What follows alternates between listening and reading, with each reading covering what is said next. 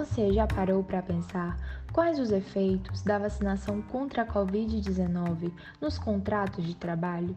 Será que é juridicamente possível um empregador impedir o acesso de um empregado que opte por não se vacinar? E quais os efeitos disso no contrato de trabalho? Essas são as pautas de hoje. Meu nome é Gilane e está iniciando mais um Cast Law, o podcast mais importante do seu dia.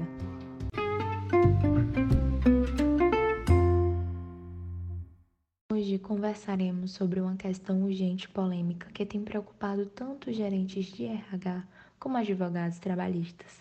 Trata-se de saber se a empresa poderá impedir o acesso do empregado que se recusar a tomar a vacina contra a Covid-19 quando ela estiver disponível, ou ainda se o empregado poderá deixar de contratar o candidato que não provar ter tomado a vacina. E quais os efeitos disso no contrato de trabalho? Castelão de hoje conversaremos com dois ilustres convidados: Jonas Peixoto, mestre em Relações Trabalhistas pela USP, doutor em Gestão Pública pela Universidade Federal do Rio de Janeiro e pós-doutorando em Direito Constitucional pela USP. Bom dia, Jonas, seja bem-vindo. Bom dia, Girlane e ouvintes do Cash. É um prazer estar aqui com vocês. Mestre em Direito do Trabalho pela PUC e doutoranda em Relações Privadas pela Universidade de Yale.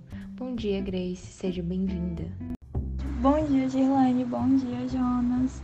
Bom dia a todos os nossos ouvintes dessa manhã. É um prazer estar aqui conversando com vocês sobre direito do trabalho. Doutora Grace, você acha que é possível o empregador impedir o acesso de um empregado que decida não se vacinar? Obrigada pelo convite. E conversar um pouco sobre né, direito do trabalho, essa área que eu me especializei. E ultimamente vem ganhando muitas decisões legislativas novas, muitas inovações normativas. E acredito que vai vir muito mais aí nesse ano de 2021, né, medidas provisórias que versem sobre o coronavírus. E quem sabe leis ordinárias, leis complementares que versem sobre justamente esse tema da vacinação compulsória, né? Que começou a ser ficar inflamado, né? E aqui eu inicio minha fala em relação a isso. Eu acredito que é, essa discussão, né? Esse tema do nosso da nossa conversa hoje no podcast é muito sobre é, depois do que aconteceu, do, depois da decisão do Supremo Tribunal Federal, né, sobre a vacinação compulsória, né? E aí a gente sempre vai para o direito privado, mora as repercussões, as decisões judiciais públicas repercutem também um pouco no direito privado e no direito do trabalho, especificamente falando, com certeza vai repercutir. Eu acredito que a empresa ela não vai poder, agora entrando um pouco mais dentro do, das perguntas da nossa conversa, ela não vai poder obrigar diretamente o empregado a tomar a vacina, né? Bem como o Estado não vai é, obrigar né, a população. Mas a empresa, o empregador, vai poder utilizar do seu poder diretivo, né, de fiscalizador e disciplinador, para que que o empregado é, seja vacinado né, pelo Covid-19. Para sustentar essa tese e defender o seu ponto de vista, o empregador pode utilizar-se de vários meios né, do poder diretivo, que seria, é, por exemplo, um é o artigo 158 da CLT, que diz expressamente que é dever do empregador submeter às regras de saúde e segurança do trabalho, medicina do trabalho, né, em prevenção de doenças e acidentes. Outra coisa é em relação a os próprios representantes do CIPA que vão atuar diretamente nisso, né, da prevenção do Covid-19 dentro do ambiente de trabalho, né. É, e também nós temos a norma regulamentadora nona do Ministério da Economia, que também atribui a responsabilidade do dever de saúde dos trabalhadores a, claro, né, sempre na circunscrição do ambiente de trabalho, ao empregador. É, o empregador precisa zelar por esse ambiente seguro e saudável, né? Então, nós temos é, essas, esses, essas ferramentas, além de que eu acredito que é o que vai acontecer com o tempo, aí é a minha opinião, é que Ao, ao, ao, ao longo do tempo, né, desse, desse ano e do ano de 2022, ainda quando a população inteira brasileira não estiver sido vacinada, as empresas privadas vão regulamentar esse tipo de medida preventiva do Covid-19 nas suas, nos seus regulamentos de empresa. E esses regulamentos vão estar lá é, bem escritos né, e, e, e, fundamentados em se vai ser ou não é, a, a vacina obrigatória né, para continuar, para o empregador continuar exercendo o seu o seu trabalho, o empregado continuar exercendo o seu trabalho, desculpe. Então, é, eu acredito que esse é basicamente o, o panorama, além de que, além da norma regulamentadora, da atuação do CIPA, né, da norma da CLT, o artigo 158, além disso tudo, nós temos as normas coletivas, né, que eu acredito que seja outro movimento que vai vir paralelamente com as, com as normas regulamentadoras das empresas, que vai ser as normas coletivas dos sindicatos. Eu acredito que os sindicatos brasileiros, por não termos muitas decisões judiciais trabalhistas no âmbito privado versando sobre isso, eu acho que isso é, se torna um papel do sindicato também organizar né, na sua área, claro, nas suas devidas proporções, é, sobre a obrigatoriedade, sobre a prevenção né, do Covid-19, medidas de prevenção, não só a vacina, mas é, o distanciamento, né, o, o álcool em gel, sempre ali presente no ambiente da empresa, e essas, essas, essas nuances. E você, doutor Jonas, o que pensa a respeito?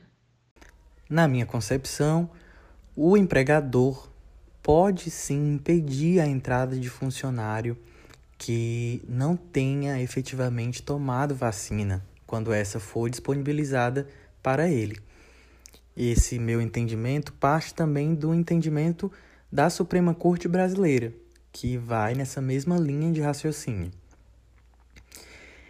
Impedir a entrada do funcionário não necessariamente é um ato de obrigá-lo a tomar a vacina. É muito importante ressaltar que o direito brasileiro trata das liberdades individuais, em que cada pessoa, dentro do que a lei permite, pode fazer aquilo que lhe é de direito. No entanto, nesse caso da Covid, nós estamos falando de uma pandemia. O mundo todo está sendo afetado por isso. Todas as discussões acerca do tema estão sendo tratadas de forma ainda muito recente, já que a gente ainda está imerso nessa, nessa pandemia. E é preciso que nós façamos essa reflexão ponto por ponto, olhando caso a caso, para que isso seja efetivamente tratado de forma honesta. Eu compreendo que as liberdades individuais, como o direito preceitua, precisam ser é, respeitadas. No entanto, o empregado, ao ingressar no ambiente de trabalho, por exemplo, sem estar vacinado, quando já deveria estar, pode causar um risco à coletividade e acaba também prejudicando a produtividade da empresa caso ela tenha que parar por um alto número de funcionários diagnosticados com Covid. Outra questão a ser levantada é que a empresa legalmente tem responsabilidade sobre os equipamentos de proteção individual que são utilizados pelos empregados e tem também o dever de fiscalizar se eles estão utilizando ou não esses equipamentos. Sendo assim, e tendo ante os olhos a Lei 14.019 de 2020, que trata exatamente sobre essa questão da pandemia no âmbito do direito do trabalho, é de especial relevância observar que a lei reafirma essa questão dos EPIs.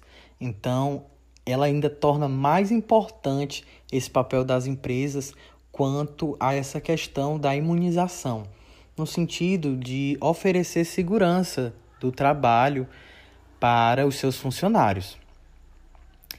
de tal modo que me faz compreender que essa é uma análise ainda muito superficial.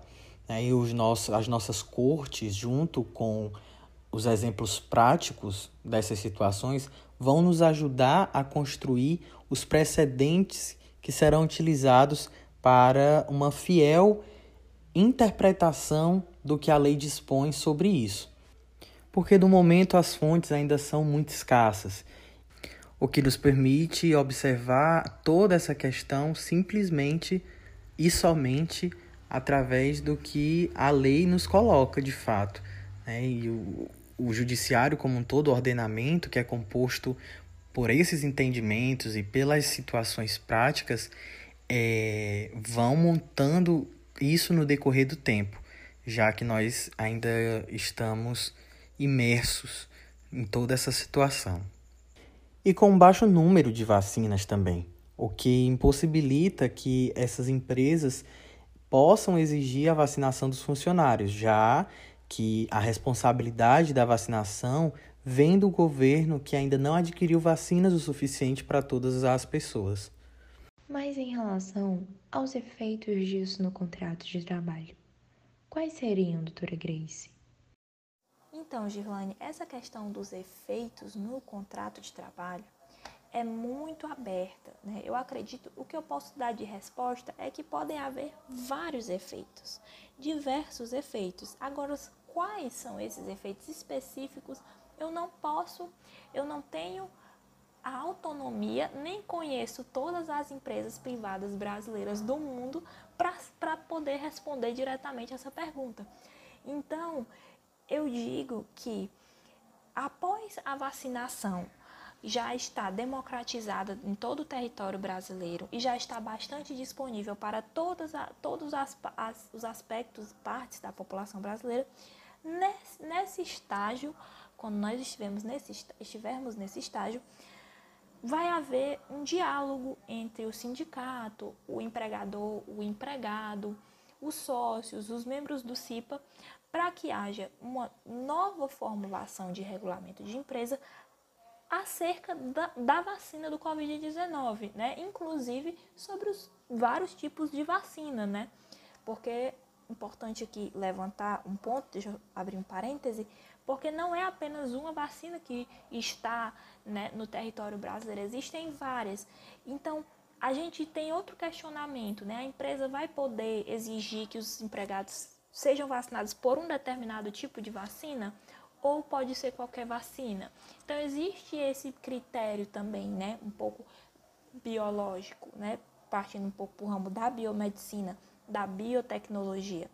Então assim, eu acredito que após esse diálogo que vai haver entre as partes do contrato, é que vai é, estabelecer um regulamento de empresa, é que vai mudar o contrato dos trabalhadores e dessa maneira haver ou não efeitos se o empregado for é, vacinado ou se ele não for vacinado, entendeu? Porque é plenamente possível que muitos é, empregado, empregados continuem no, no, no, no, teletrabalho, no home office, após a pandemia do Covid-19 e não, e não queiram se vacinar e continuem no teletrabalho, continuem no home office. Então, a gente tem essa, essa outra vertente né, de, de conversa. Essas pessoas que vão continuar trabalhando em casa, né, pelas empresas, elas vão precisar se vacinar? Então, assim, no âmbito. Agora, nova, só reiterar, no âmbito do direito privado, certo, pessoal? Do âmbito do contrato do trabalho, não no âmbito populacional, não no âmbito do direito público, certo? Então, será que elas vão ser compulsoriamente obrigadas em relação a isso?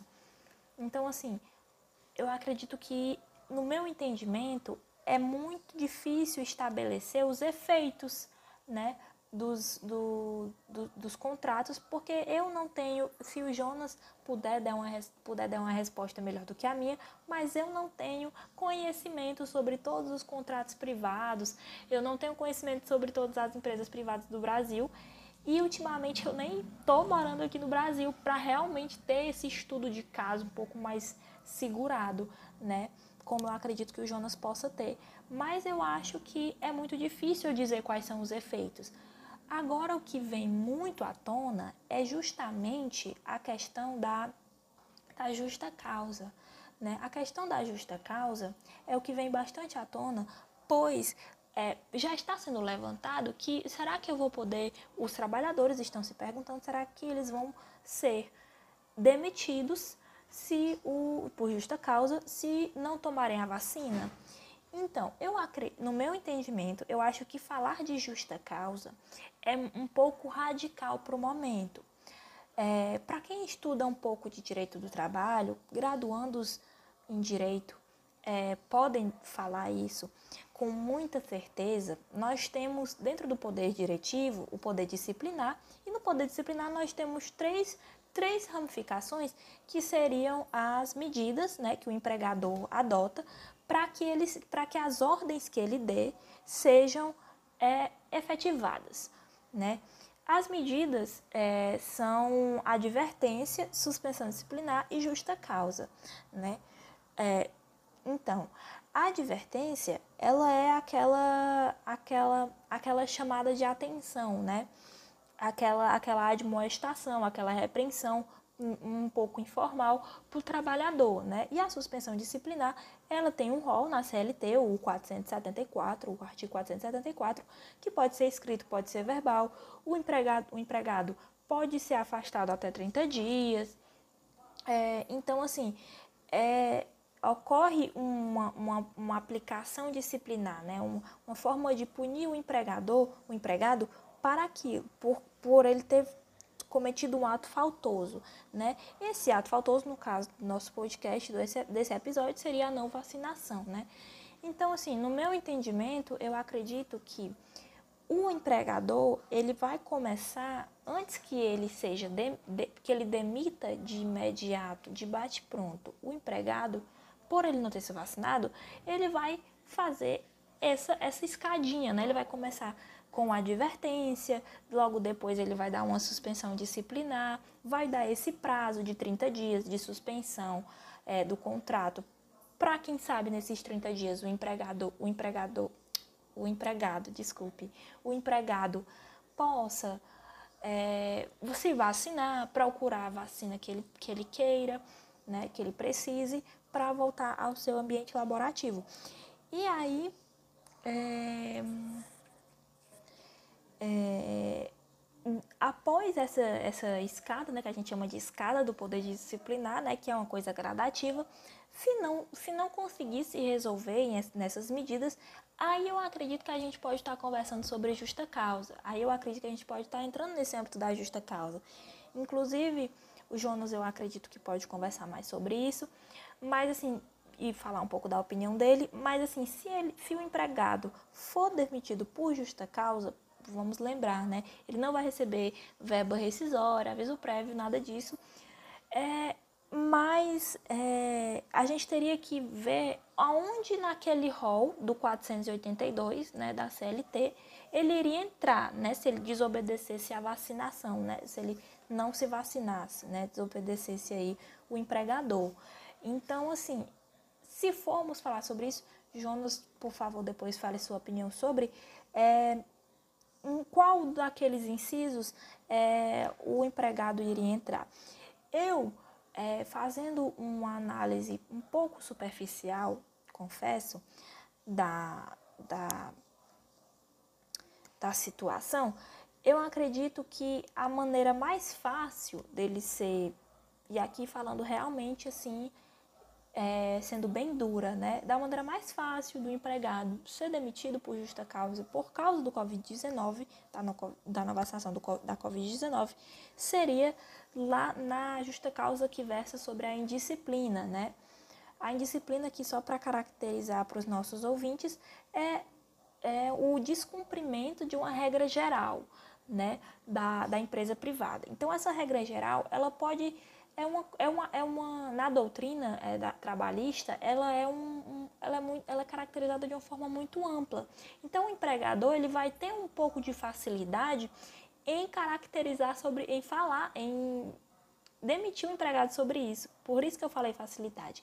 Porque é, nos, nas decisões judiciais e na doutrina que temos, é muito ampla essa, esse, esse conceito de indisciplina, esse descumprimento de regra geral. Não diz se essa regra geral é um regulamento, se ela é um, uma norma coletiva, um regulamento de empresa.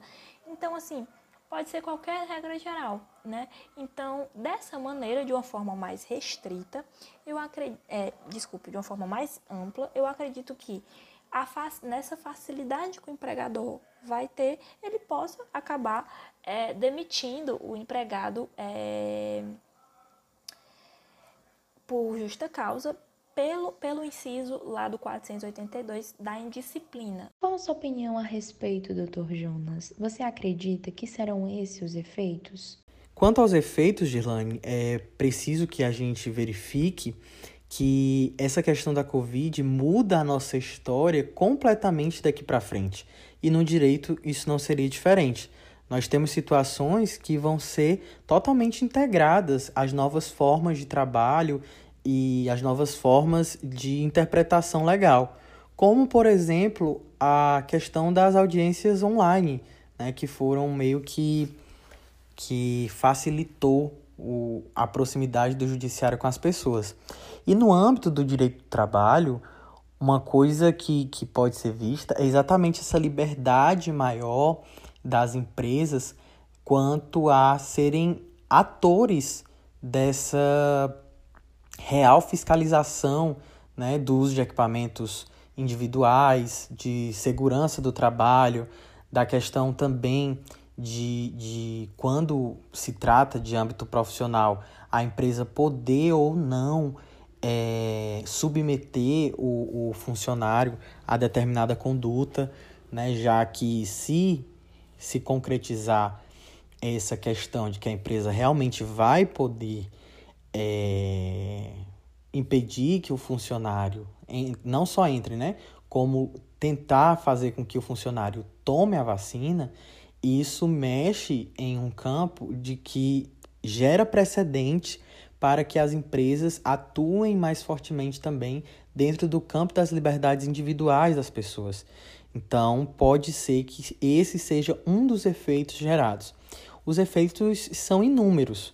Né? Outra coisa que pode ser vista é que as novas ambientações de trabalho também se modificam e é preciso que o direito observe, por exemplo, no home office, como ele vai atuar para que a carga horária efetivamente seja cumprida de trabalho e para que o funcionário tenha saúde frente à, à nova rotina, né, que pode aí, de algum modo ser mais exaustiva, que utiliza também o material pessoal do, do funcionário.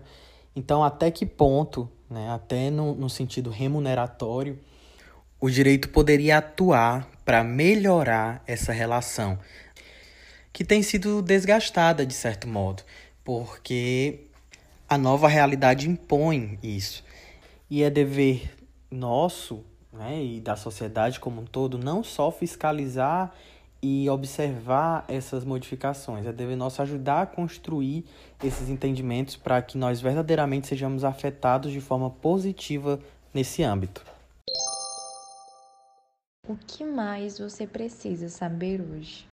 Então, só porque eu estava falando aqui sobre a justa causa, gente só queria voltar nisso, que você, trabalhador que está ouvindo esse podcast, esse episódio, saindo do trabalho, entrando no trabalho, está no teletrabalho ou está em escala, eu queria dizer que você, para você não se apavorar, não, eu não, é, você não vai ser demitido por justa causa, é, porque não tomou a vacina ainda, nem nada sobre isso. Nós não temos decisões jurídicas, normas, é, não temos decisões legislativas nem decisões judiciais sobre esse assunto ainda, né? Com muito afinco, com, com uma com um entendimento unânime ou pacificado, é uma coisa muito nova.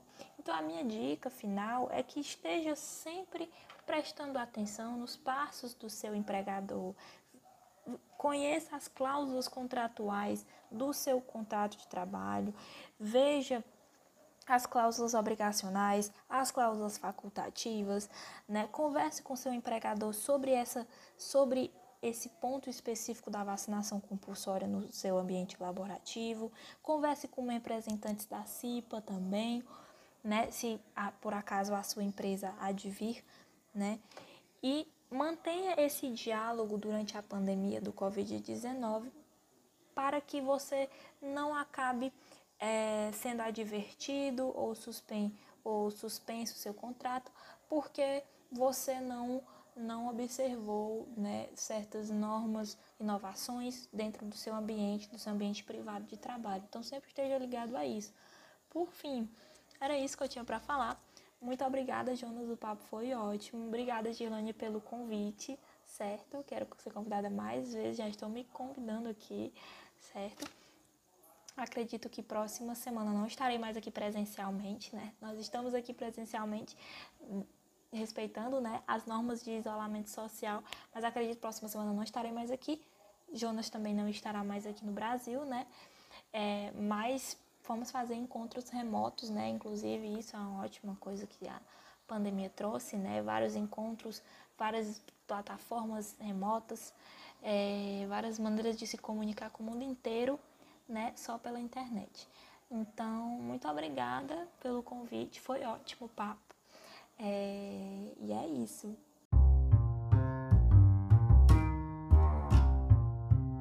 Este foi o Casting Loud de hoje, o podcast mais importante do seu dia. A produção é de Juliette Lessa e a edição de som é Joelma Souza. Bom dia!